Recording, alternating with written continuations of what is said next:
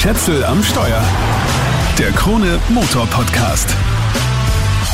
Willkommen zu Schätzel am Steuer, dem Krone Motor Podcast. Ich habe heute eine echte Rennsemmel dabei. Eine Krawallbüchse, einen kleinen Hot Hatch, den Hyundai i20N. Das ist nicht nur einfach irgendein Kleinwagen mit einem starken Motor, sondern die zivile Ableitung vom Rallye-Auto Hyundai i20 WRC. Und dementsprechend spektakulär ist auch die Optik.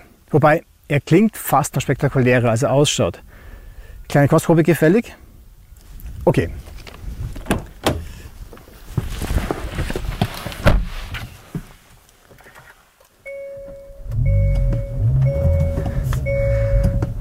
Das ist zivil. Ah, okay, das bimmelt. Ich schnapp mich mal an. So, Endmodus.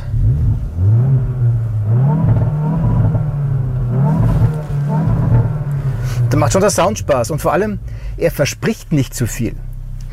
Aber zuerst schauen wir uns das Ding noch ein bisschen genauer an. So.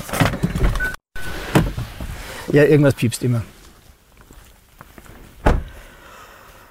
Also, mein Testwagen hat die passendste Lackierung, die ich mir hier vorstellen kann. Dieses leicht matte Hellblau, das den N-Autos von Hyundai so gut steht. Performance Blau offiziell. Das Dach ist schwarz kontrastlackiert, macht insgesamt übrigens 1000 Euro extra nur für den Lack. Der ganze Auftritt ist richtig sportlich, inklusive Kriegsbemalung. Vorn einmal ein ziemlich großer Kühlergrill im Zielflacken Caro Design. Drunter eine markante Schürze, die sich gerade über den Asphalt zieht. Und da drin, beziehungsweise drunter, ist noch ein Lufteinlass. An der Kante eine grellrote Linie und die zieht sich unten ums ganze Auto rum. Über die Schweller bis ins Heck, wo sie sich so hochstrichelt mit integrierten Rückstrahlern und dann über den Diffusor drüber. Mitten im Diffusor sitzt hinter Gitter die Nebelschlussleuchte und rechts davon ein einzelnes, herrlich verchromtes, ovales Auspuffendrohr mit zwei Kanälen innen drin. Wenn man genau hinschaut, erkennt man auch, warum der E20N so gut klingt. Er hat einen Klappenauspuff. Oben an der Dachkante sitzt ein fetter Flügel, der fast schon AMG A35 Format hat. Ein bisschen kleiner, aber seine Kaffeetasse kann man drauf abstellen. Oder seine Red Bull Dose. Was mir eigentlich am besten gefällt, ist das, was nicht da ist. Fake Vents nämlich, also Luftein- oder Auslassattrappen. Die sind mittlerweile weit verbreitet, aber ich halte sie grundsätzlich für ein Armutszeugnis für einen Designer. Beim i20N haben sie es geschafft, ihn sportlich zu gestalten, praktisch völlig ohne Attrappen zu verbauen. Vorn kann man streiten, ob das Fake-Vents sind. Man könnte von Weitem glauben, links und rechts sind Lufteinlässe. Stattdessen sind es aber die Nebelscheinwerfer in einer schwarzen Blende. Und die trägt zu Rippen. Aber sie tut nicht so, als wäre sie was anderes, als sie ist. Im Gegensatz zum Beispiel zum Toyota Supra. Aber das ist eine andere Geschichte. Bevor ich jetzt fahre, schauen wir uns noch zwei Vernunftdetails an. Den Kofferraum und die Rückbank. Hinter die Heckklappe passen beachtliche 352 bis 1165 Liter Gepäck. Ziemlich gut für ein 4,8 Meter kurzes Auto. Ob im Gegenzug auf der Rückbank nur Kinderplatz haben, checke ich gleich. Serienmäßig ist ein doppelter Boden die man aufklappen oder flachlegen kann. Und noch was passt super. Wenn ich die Rücksitze umklappe, habe ich einen wirklich flachen Ladeboden. Okay, alles zurück. Aufpassen, dass ich den Gurt nicht einklemme. Das macht er nämlich sonst. So, und jetzt stell dir einen gut 4 Meter kurzen Kleinwagen mit riesen Kofferraum vor. Ich bin 1,88 groß, über 90 Kilo schwer und der Fahrersitz ist auf mich eingestellt. Wie schaut das wohl aus, wenn ich mich auf die Rückbank setze?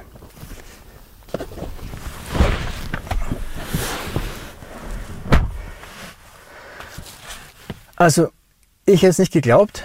Ich sitze hier ganz hervorragend. Also ja, wenn ich die Beine aufstelle, stehen die Knie an der Sitzlehne an. Aber wenn ich sie ganz normal, wenn ich mich normal hinsetze, habe ich wunderbar Platz. Die Füße passen unter den Sitz drunter. Kopffreiheit ist absolut ausreichend und auch seitlich habe ich Platz, so zur Tür. Der einzige Grund, mich hier hinten nicht wohlzufühlen, ist, dass ich generell lieber selber fahre.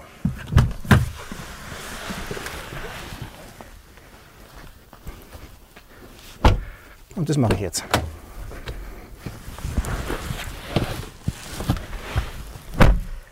Sportsitze, eh klar, ziemlich gute sogar, finde ich.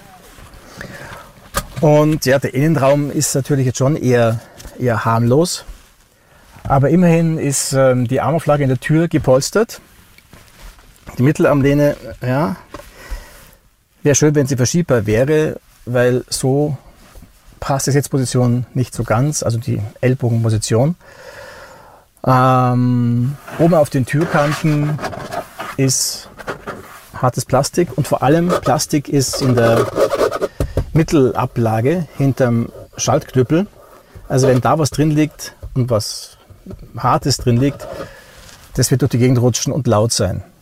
Sportlich ist das Lenkrad. Da sind nämlich drei farbige Tasten drauf. Zwei blaue für die N-Modi und ein roter Knopf, den man für den Startknopf halten könnte. Ist er aber nicht. Der Startknopf liegt dahinter im Armaturenbrett versteckt.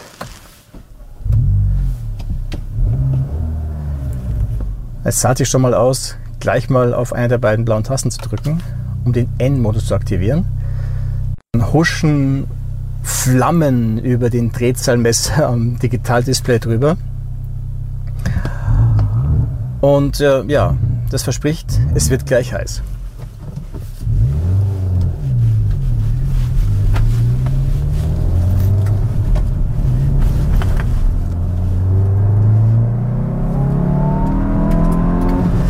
Also der Sound ist schon wirklich herrlich. Das ist ein Vierzylindermotor, 1,6 Liter mit variablem Ventilhub und mit einem Turbolader. Und der hängt im Kühlkreislauf des Motors. Und mit dem Motor hat der E20N dem einen oder anderen Konkurrenten schon mal was voraus. Eben die vier Zylinder. Ford Fiesta ST oder auch der sensationelle Toyota GR Yaris haben ja nur drei Zylinder. Das hat auch seinen speziellen Reiz. Aber wir sind einfach Vierzylindermotoren echt lieber.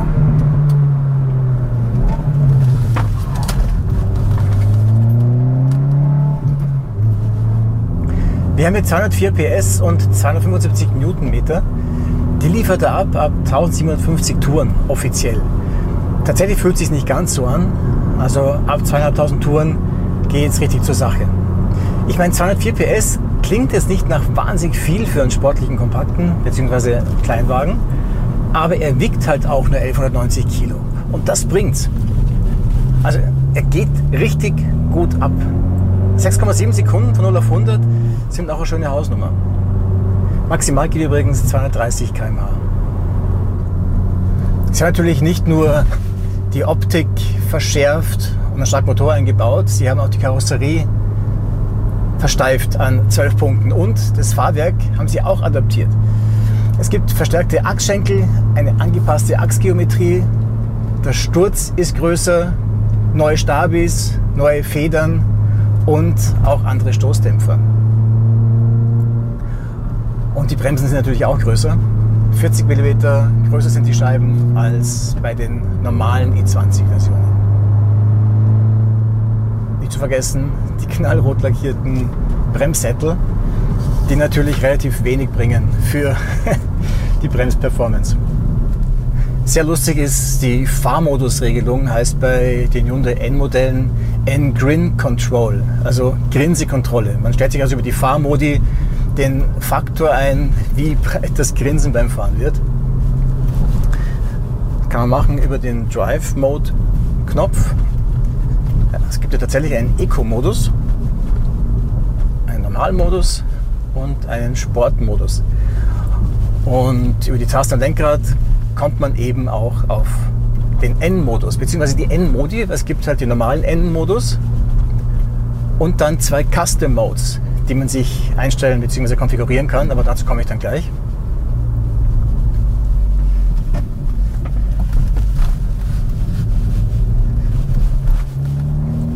Zuerst möchte ich noch über ein Feature reden, was ich so noch nicht gesehen habe anderswo. Der Hyundai i20N erkennt nämlich kurvenreiche Straßen und zwar am Verkehrszeichen. Also die spaßorientierte Verkehrsschilderkennung sozusagen. So, und ich bin jetzt im Sportmodus. Und wenn ich jetzt auf ein Kurvenschild zufahre, sollte er mir eigentlich anzeigen, bitte auf N-Modus umschalten. Weil im N-Modus machen natürlich Kurven, wenn man sie sportlich fährt, nochmal mehr Spaß. So, ich weiß davon kommt ein Schild. Was macht er? Jawohl, S-Kurve voraus, N-Modus ein, dazu muss ich jetzt nur noch auf OK drücken am Lenkrad. Wenn ich jetzt finde, ich bin schon in der ersten Kurve. Wo ist die OK-Taste? Da ist die OK-Taste, ist mir zu spät. Gut, ich drücke auf, auf die N-Modus-Taste. So, dann kann es schon losgehen. Ja, er zieht einfach wirklich geil. Und er bremst. Das ESP jetzt auf Sport. Ja, aus den Kurven raus, herrlich. Er hat ein mechanisches Sperrdifferential, serienmäßig. Die Lenkung ist ziemlich direkt und fast schon nervös. Aber wenn man sich ein bisschen daran gewöhnt, ist das wirklich super. Gut, wenn man umsteigt von irgendwas Schwerfälligem, dann wird es einem im ersten Moment ein bisschen zu nervös sein. Aber es ist herrlich. Und dazu das Getriebe. Ist auch ein Traum. Also, so geschmeidig zum Schalten, das ist echt cool. Und das Zwischengas geben, das macht übrigens nicht ich. Das macht das Auto automatisch. Und dann sind wir wieder bei der roten Taste, die ausschaut, als wäre sie ein Startknopf am Lenkrad. Dann kann ich das nämlich ein- und ausschalten. Das Ref-Match. Das Piepsen jetzt gerade war, da ich es ausgeschalten habe. Wenn ich jetzt runterschalte, dann macht er das nicht. Es wieder ein, weil das ist zum Schnellfahren doch ganz gut. Aber es ist auch fein, dass man es abschalten kann, weil beim normalen Fahren nervt es eher.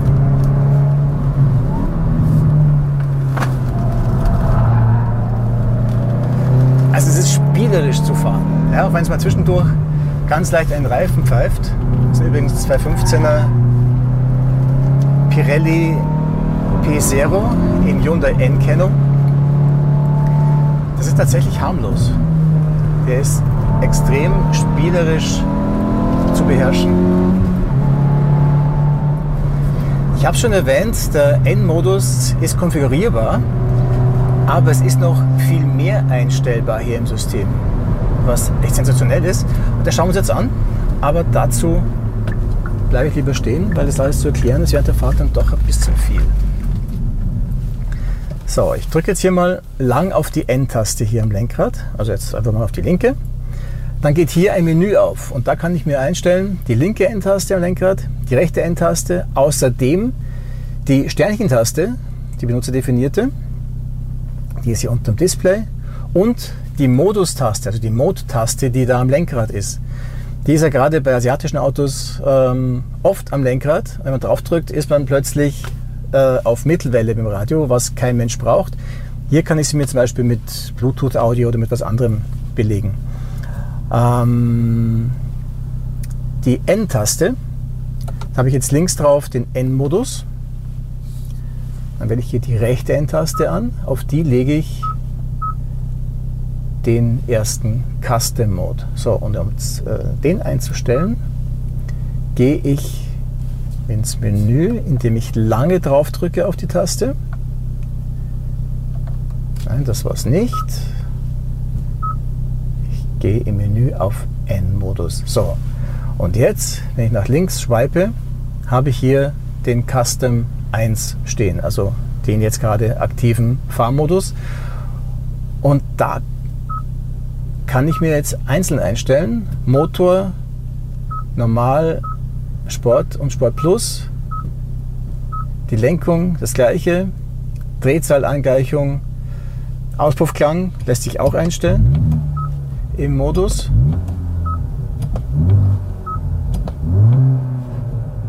Weil auf Dauer die äh, offenen Klappen muss man auch nicht unbedingt immer haben, auch wenn man gerade mal im N-Modus fahren möchte. Und auch das ESC ist einstellbar. Entweder ganz normal oder sportlich, wie ich es jetzt gerade habe, oder ganz abgeschaltet. So, und was ich hier auch habe, ist die Launch Control. Die ist serienmäßig. Ich tippe hier drauf. Das funktioniert nur im N-Modus oder halt im entsprechenden Custom Mode. Und natürlich müssten die Räder gerade ausgestellt sein. Und ich sollte auf einer Straße sein, nicht auf dem Parkplatz. Ich fahre auf die Straße raus. So, ich kann auch die Drehzahl einstellen, wie da jetzt anliegen müsste, wenn ich Vollgas gebe. So, ich gebe Vollgas. Kupplung kommen lassen. Und dann geht es dahin. So, und er erreicht die 100 gerade so im zweiten Gang. Das ist auch ein kleines Geheimnis für den starken Sprintwert von 6,7 Sekunden von 0 auf 100. Bei anderen Autos muss man oft zweimal schalten das geht natürlich zu Lasten der Sprintzeit. Und immer dieses Auspuffbrabbeln. Das klingt richtig echt, weil es ist jedes Mal anders. Das ist beim ersten AMG A35 aufgefallen, dass das wie vom Band abgespielt war. Wenn er vom Gas gegangen ist, hat es immer gleich geklungen. Hier wirkt es richtig echt. Der Preis geht auch recht in Ordnung. Basispreis sind 29.990 Euro und dabei praktisch schon die volle Hütte. Es gibt praktisch keine Optionsliste, gerade mal ein Infotainment-Paket mit Navi, Blue Link Connectivity und Bose Sound System. Und ja, ähm, die Lackierung kostet 500 Euro extra und das schwarz lackierte Kontrastdach, also kontrastlackierte schwarze Dach, auch nochmal 500 Euro. Ein Testwagen kommt auf knapp 32.500 Euro und dafür gibt es richtig viel Auto. Und fast noch mehr Spaß.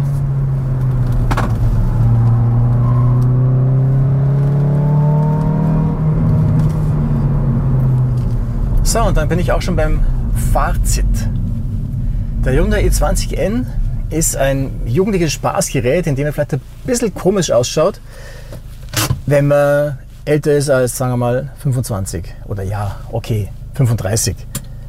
Aber eigentlich ist ein ziemlich erwachsenes Auto, sogar wenn man ihn vernünftig betrachtet. Er hat viel Platz im Kofferraum und auf allen Sitzen, er hat 5 Jahre Garantie und wie er sich fährt, hat auch nichts mit einem Kinderspielzeug zu tun. Das fährt sich richtig sportlich. Benzinbrüder werden ihren Spaß haben auf ihren Verbrennungsmotor-Abschiedsrunden. Einen Nachfolger wird er nach aktuellem Stand des Irrtums wohl nicht bekommen. Wer eine Rennstrecke in der Nähe hat, kann es mit den Runden tatsächlich ernst nehmen, weil nur da kann man es ungestraft und einigermaßen sicher laufen lassen. Das war's für den Moment. Wenn dir der Podcast gefallen hat, dann abonniert den Kanal doch bitte. Schätzel am Steuer, den Krone Motor Podcast, gibt es überall da, wo es Podcasts gibt. Ciao, bis zum nächsten Mal.